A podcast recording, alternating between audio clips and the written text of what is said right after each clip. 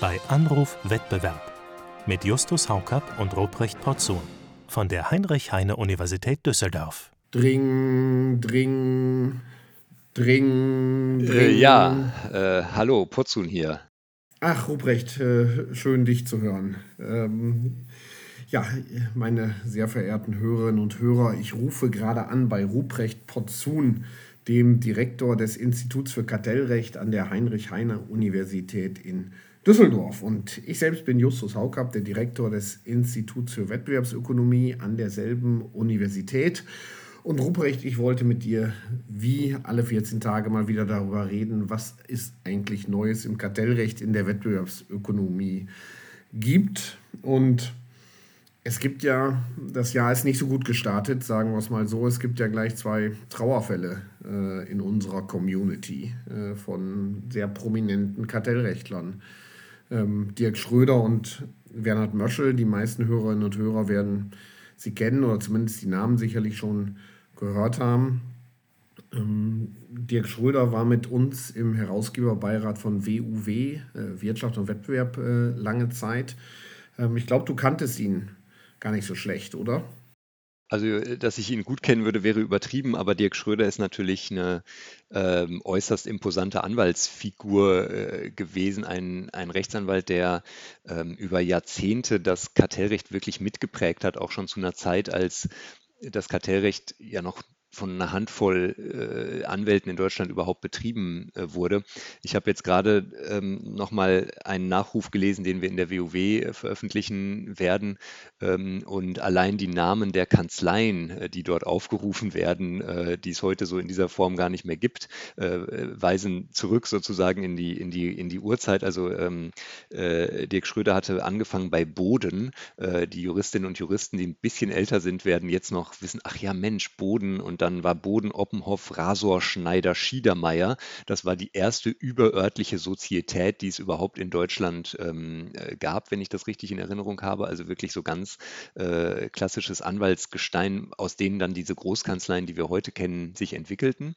Und Dirk Schröder war dann ähm, äh, lange Zeit bei Linklaters oder eben den Vorgängerfirmen, die dann irgendwie zu Linklaters äh, wurden ähm, und ist dann nochmal ähm, äh, gewechselt zu Cleary Gottlieb, wo er jetzt bis zum Schluss als ähm, Partner und Rechtsanwalt tätig war. Und die Fälle, die er gemacht hat in seinem äh, langen Anwaltsleben, nicht nur im Kartellrecht übrigens, auch in anderen wirtschaftsrechtlichen Bereichen, sind eben ja Wahnsinn. Und, und, und, und man steht dann davor und guckt sich diese Liste an und denkt sich, wow, äh, der hat an der E.ON-Ruhrgas-Fusion gearbeitet, der hat an der äh, äh, an den Post-Remailing-Fällen gearbeitet und so weiter. Das sind eben große Fälle, die Kartellrechtsgeschichte geschrieben haben und Dirk Schröder war bei ganz vielen davon dabei. Was ich aber bei ihm irgendwie immer besonders äh, fand, ich meine, wir haben ihn da im WoW-Kreis erlebt, er war, ähm, er hat mich gefragt, ob ich im Frankfurter Kommentar mitschreiben will. Das, das, das war, glaube ich, so einer unserer ersten äh, Kontakte. Und der hatte einfach so eine, ich weiß nicht, wie du das so empfunden hast, aber der hatte so eine unglaublich feine, oft auch ganz ironische Art, aber wirklich immer mit so einem, also der war blitzgescheit, ja, man merkte, da ist jemand, das ist so ein richtiger intellektueller Kopf. Und man musste dann immer dreimal nachdenken oder ich musste immer dreimal nachdenken, wenn er etwas gesagt hat. Und das hatte dann oft so einen ganz, ganz feinen Humor, wo man wirklich sehr genau hinhorchen äh, musste. Und diese ganz, ganz feine Art von ihm, die fand ich immer extrem beeindruckend.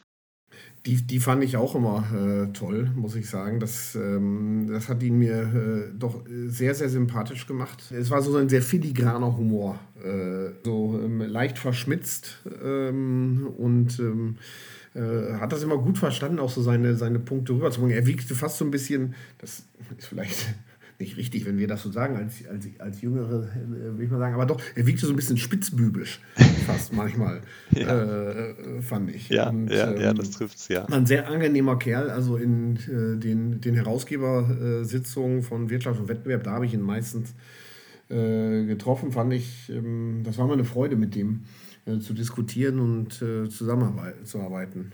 Muss ich sagen, noch aus einem anderen Punkt wirklich größte Sympathie für ihn, äh, weil er in äh, Köln ein Sterne-Restaurant gesponsert Genau, äh, ja. hat. Er war auch und das ein, fand ich äh, ganz großartig. Ein Mann der äh, feinen Lebensart, ja, genau, ja.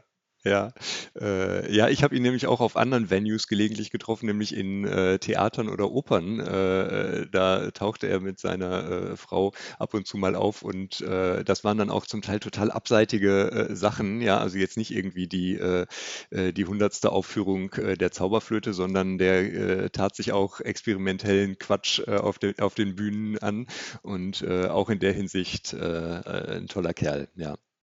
Ja, er war auch ähm, äh, Ehrenmitglied der Studienvereinigung Kartellrecht.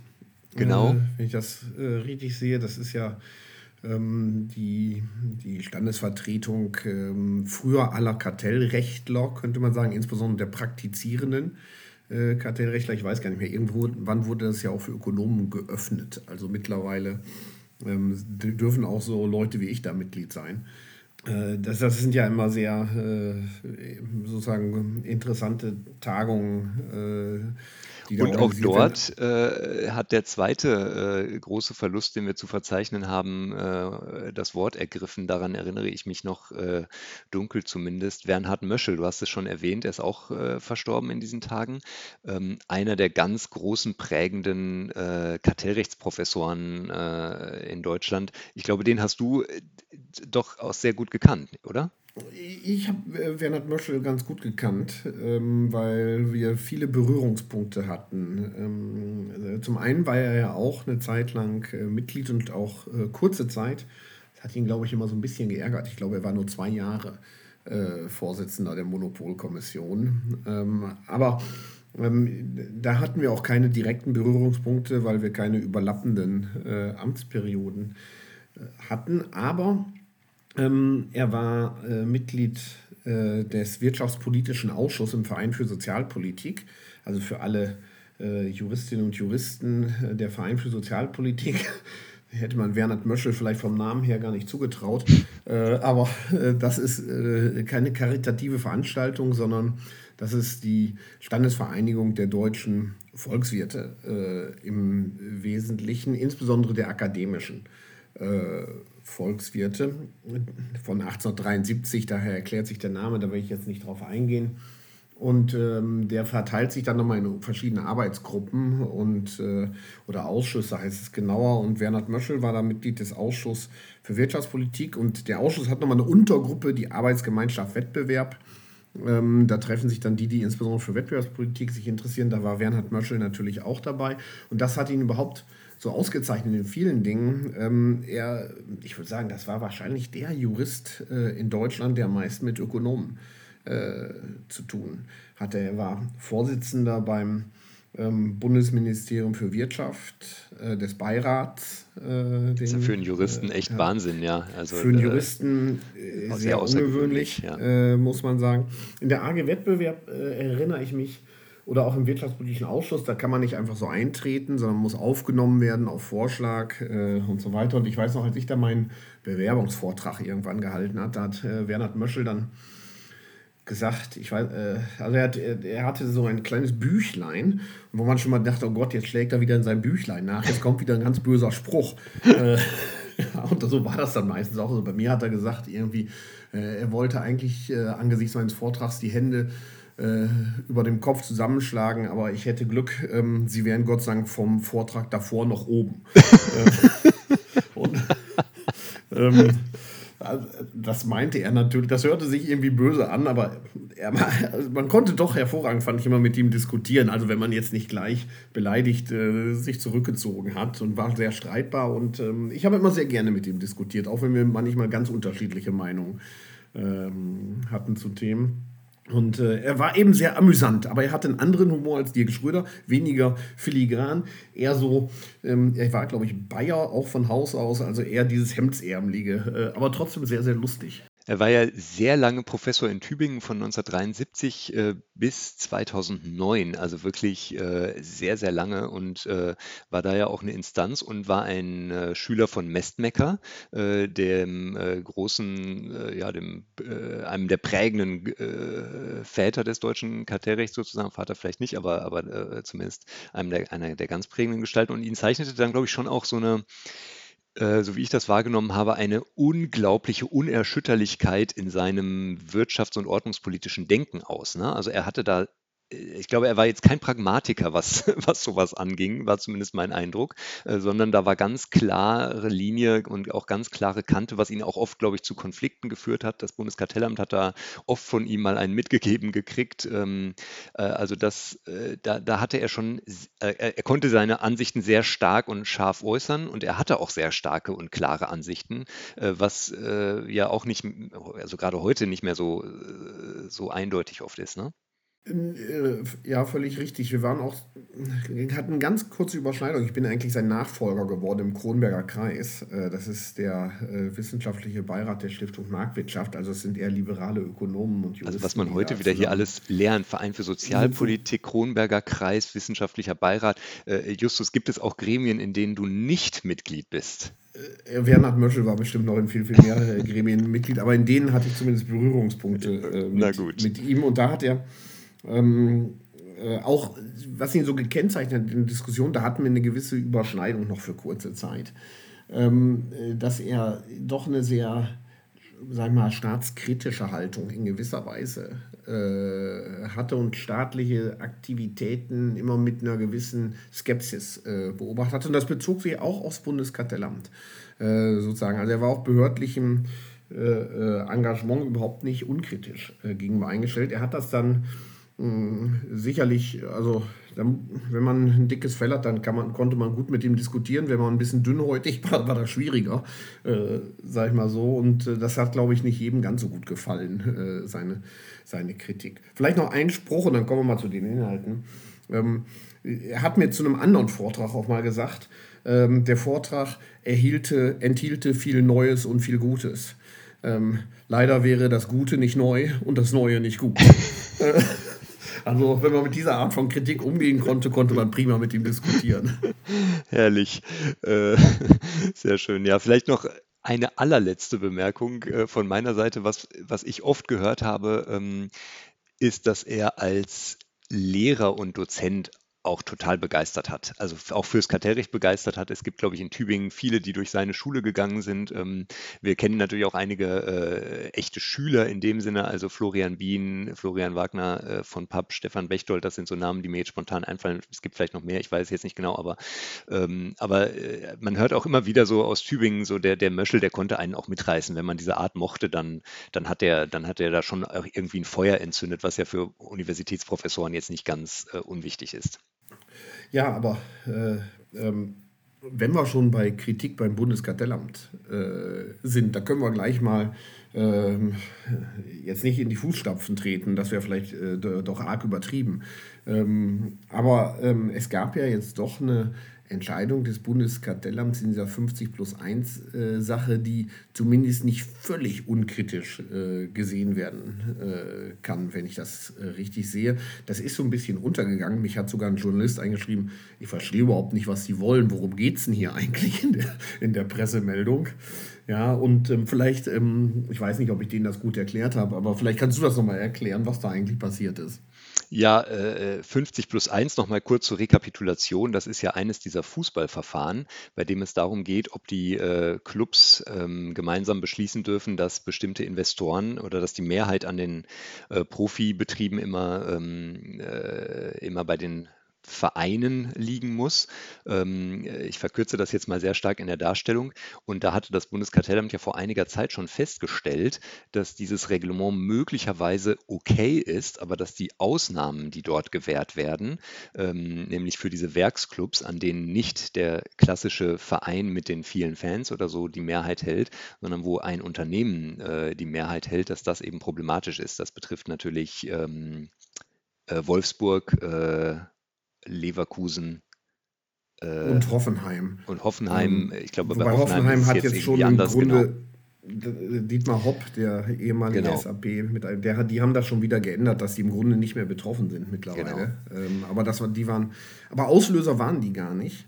Ähm, genau, Auslöser, Auslöser war ja derjenige, Namen habe ich vergessen, der äh, 1860. Äh, Hassan Ismaik. Hassan Ismaik ah. heißt der, ein Investor. So, äh, ich glaube, er taugt nicht zum äh, klassischen äh, Scheich-Vorbild, so wie man das aus den englischen Ligen kennt. Da ist er, glaube ich, doch nochmal irgendwie eine andere Type, wenn ich das so richtig äh, aus der Ferne beurteilen kann. Aber stimmt, der hatte sich bei den 1860ern, den Löwen, dem einzig wahren Münchner Fußballverein, ja eingekauft und ist da dauernd irgendwie in die Konflikte geraten mit dem, mit dem Verein, der eben von auch sehr selbstbewussten Fans ähm, äh, und, und, und, und alten Münchnern äh, gemanagt wird. Ähm, also da ist er dauernd in Konflikt geraten und es gibt da noch so eine Konfliktlinie bei Hannover 96 mit ähm, Martin Kind, diesem Hörgerätehersteller, der da auch immer versucht, äh, stärkeren Einfluss äh, zu gewinnen. Aber also das sind, glaube ich, die beiden, die bei denen das besonders heiß ist, sozusagen, wo, wo es Clubs gibt, die oder wo es Investoren gibt, die da vielleicht auch ein Interesse hätten, mehr zu machen als unter 50 Prozent zu bleiben. Aber darüber wollen wir gar nicht im Detail sprechen. Das ist ja auch sozusagen, also das Problem an dem Ding ist. ist vielleicht das, schon, ist ja. das ja der Investor von 1860 direkt in der, Pre nee, der nicht, aber der Verein zumindest, äh, direkt in der Pressemeldung sogar genannt wurde. Äh, ja. Das habe ich auch noch nie gesehen. Äh, Finde ich auch bemerkenswert, dass da gesagt wird, welche Anträge ein einzelner Beschwerdeführer ja in diesem Fall äh, gestellt hat. Äh, und hier geht es um Befangenheitsanträge. Ja? Also das ist ja nochmal sozusagen echt was ganz Spezielles ähm, und Verfahrensmäßiges, finde ich auch erstaunlich. Ähm, also die, diese ganze Causa, die liegt jetzt ja schon lange beim Bundeskartellamt herum. Und Du hattest eben eingeleitet äh, zu sagen, da hat das Kartellamt was entschieden. Ja, schön wäre es, wenn sie mal was entschieden hätten. Ne? Also ich, äh, sondern was man jetzt herausgegeben hat, eine Mitteilung zum Verfahrensstand. Und das ist schon mal per se bemerkenswert. Und in dieser Mitteilung zum Verfahrensstand stehen zwei Dinge drin. Das fängt damit an, dass gesagt wird, wir müssen jetzt mal die EuGH-Urteile zum Sport auswerten und dann gucken wir uns mal an, äh, was das bedeutet. Zur Erinnerung, der EuGH hatte ja kurz vor Weihnachten entschieden in den Sachen Super League, äh, Royal Antwerp ähm, und ISU, also drei sportkartellrechtliche Verfahren und ähm, äh, hat da zum Beispiel gesagt, dass dieser Mecca-Medina-Test irgendwie bei bezweckter Wettbewerbsbeschränkung gar nicht anwendbar ist und so. Also da steht vielleicht schon irgendwie was Neues. Und jetzt teilt das Bundeskartellamt mit, ja, wir prüfen das jetzt nochmal unter dem Blickwinkel der neuen, neuesten EuGH-Rechtsprechung. Ähm, eine per se bemerkenswerte äh, Aussage im Sinne von äh, erfreulich. Man schaut sich auch mal an, was sich so tut. Ja.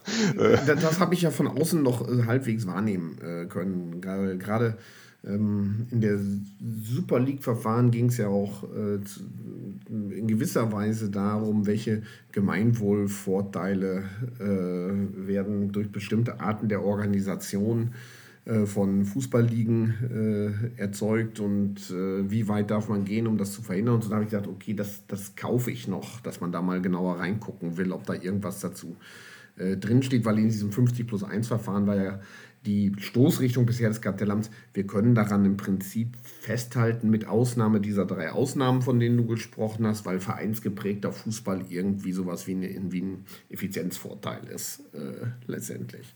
Ja. Ähm, und das habe ich noch gekauft, dass ich gesagt habe, okay, da gucken wir jetzt mal genau rein, ob, was, ob da Ableitungen gemacht äh, werden.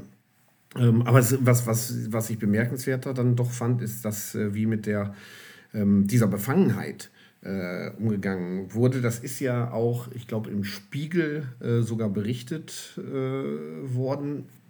Irgendwann im letzten Jahr schon. Ich weiß gar nicht mehr, wann das war. Im Herbst irgendwann äh, ja. war das.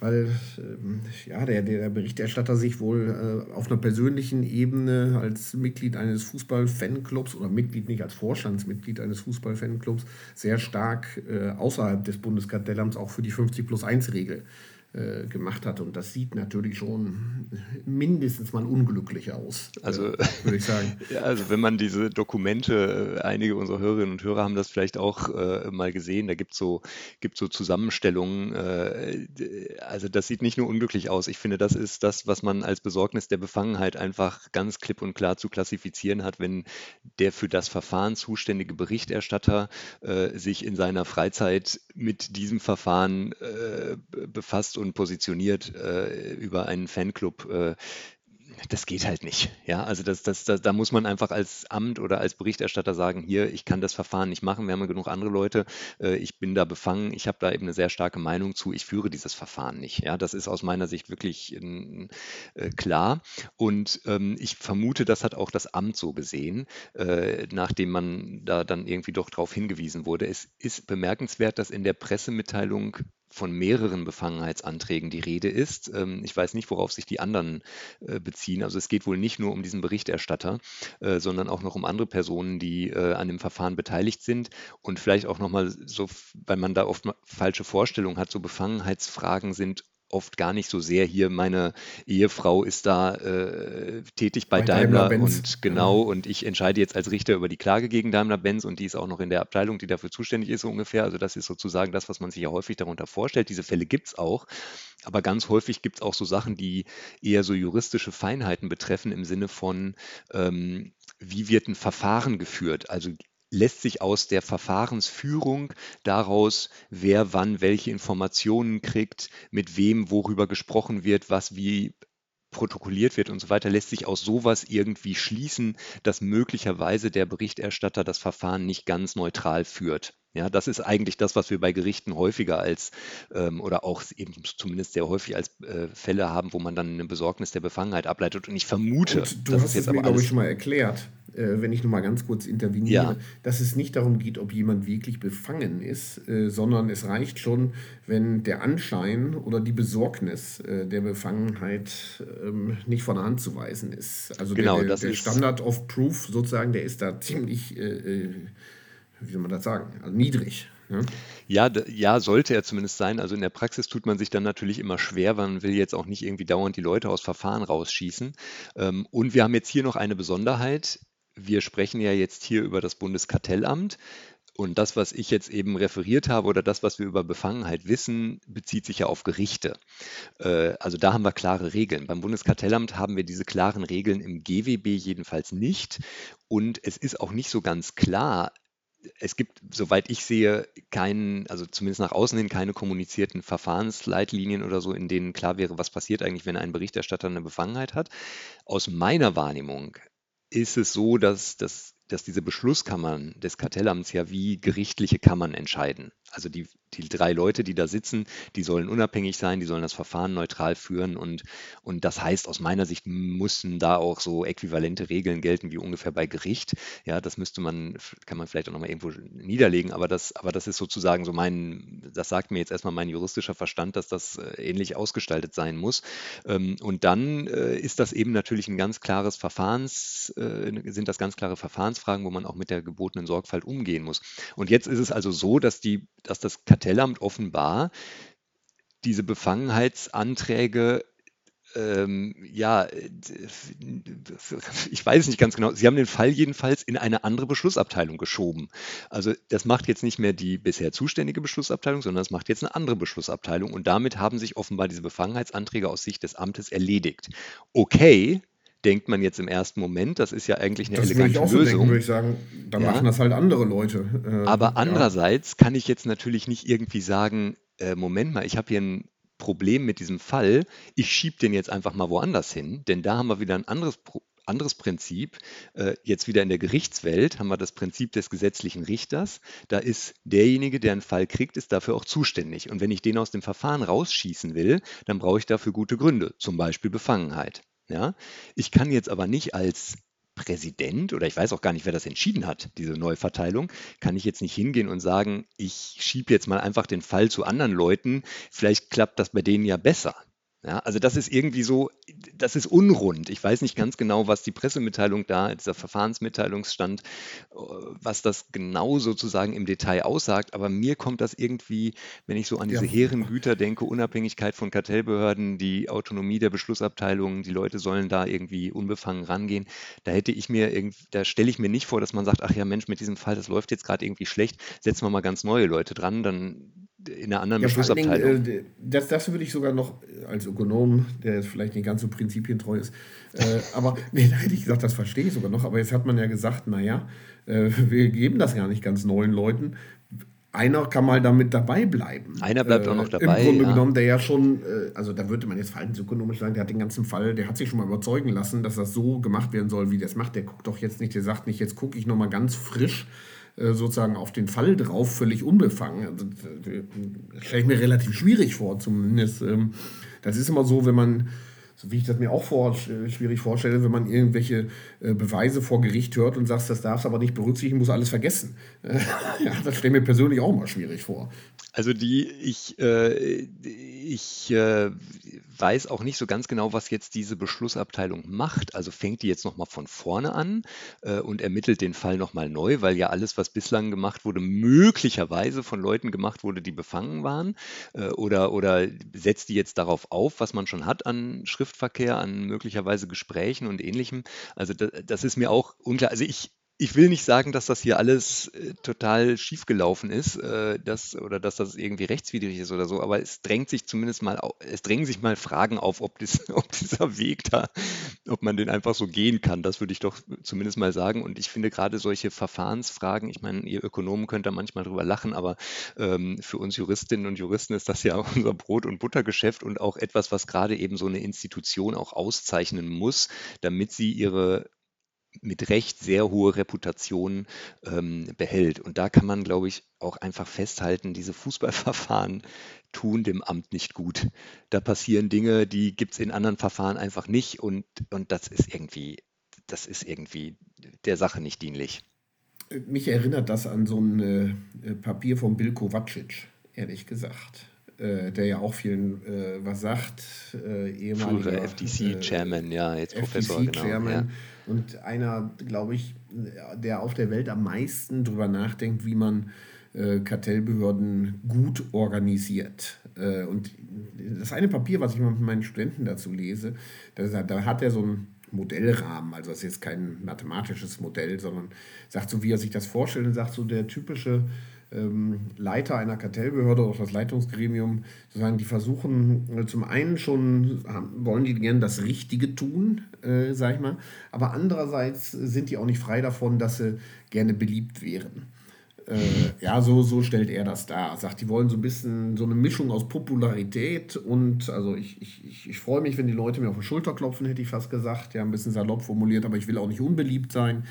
Ja, und ähm, andererseits will ich aber auch das Richtige tun. Und ich habe immer den Eindruck, bei diesen Sportrechtsfällen, da, da, da passt dieses Modell wirklich perfekt. Ja, man sagt irgendwie, eigentlich will ich ja das Richtige tun, aber ich will mich auch nicht unbeliebt machen. Ja, und bei Fußballfans kann man sich sehr, sehr schnell unbeliebt machen und dann kann man sich auch in der Politik unbeliebt machen, weil da Fußball eben doch ganz, ganz wichtig ist. Ja, und dann, äh, da, da merkt man, wie so, äh, wenn es jetzt um Schrauben ginge, ja, dann äh, äh ja. wäre das bestimmt alles ganz anders gelaufen, glaube ich. Absolut, ja. absolut.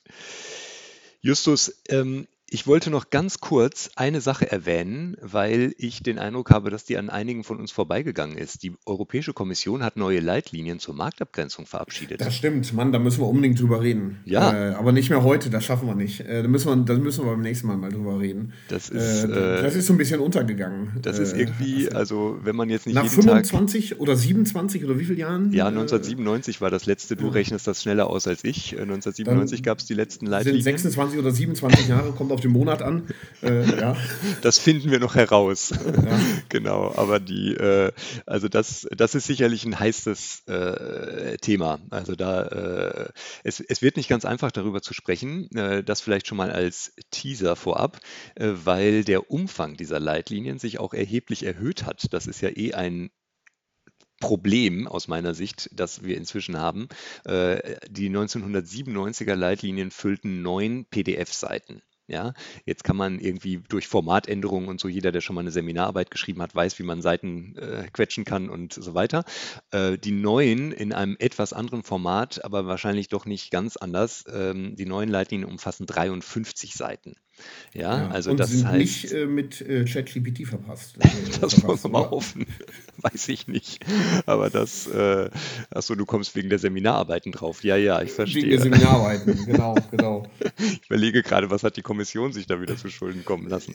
Aber also ja, da, da müssen wir jetzt erstmal. die Leute das ja exakt, die, die, die Vorgaben einzuhalten, weil die einfach sagen, bitte schreib mir einen 20-seitigen Text. Ja. Und, äh, Guck, das ist das aber, Gute an ChatGPT, ja. Genau, äh, genau. genau. Also das, das ist schon, finde ich, eine interessante Tendenz, äh, dass man meint, jetzt könnte man die Marktabgrenzung mit 53 Seiten aber auch ein für alle Mal äh, äh, festhalten.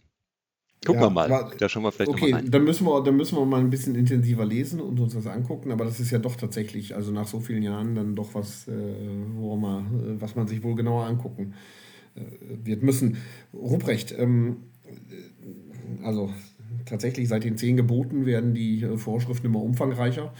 ähm, aber äh, in manchen Ländern gibt es anscheinend auch eine erhebliche, tja, ich weiß nicht, ob man das Deregulierung nennen soll, ähm, aber du hast ähm, äh, in, einer, äh, in einem Beitrag für die spanische Zeitung El País ähm, was du alles liest. Gerade, was ich nicht lese, aber ich folge dir ja auf LinkedIn und da ah. habe ich gesehen, da gibt es auch eine englische Übersetzung äh, dieses Textes, aber jetzt habe ich dummerweise vergessen, du hast ihn ja gar nicht alleine geschrieben. Nein, äh, das stimmt, das äh, stimmt. Also die, äh, ich muss gestehen, mein Spanisch ist auch äh, nach äh, einem Semester Spanisch an der Universität Heidelberg nicht so gut, dass ich auch nur einen halben Satz richtig formulieren könnte, aber den habe ich geschrieben mit Juan David Gutierrez aus Kolumbien, das ist ein Kollege von uns, der ist Professor an der äh, Universität der Anden, heißt das, glaube ich, äh, so schön. Äh, der von David Gutierrez. Da, da gibt es auch Ökonomen an der ah, Universidad ja. de los Andes. Du, ach, ich schmelze dahin, wie du das aussprichst, Justus.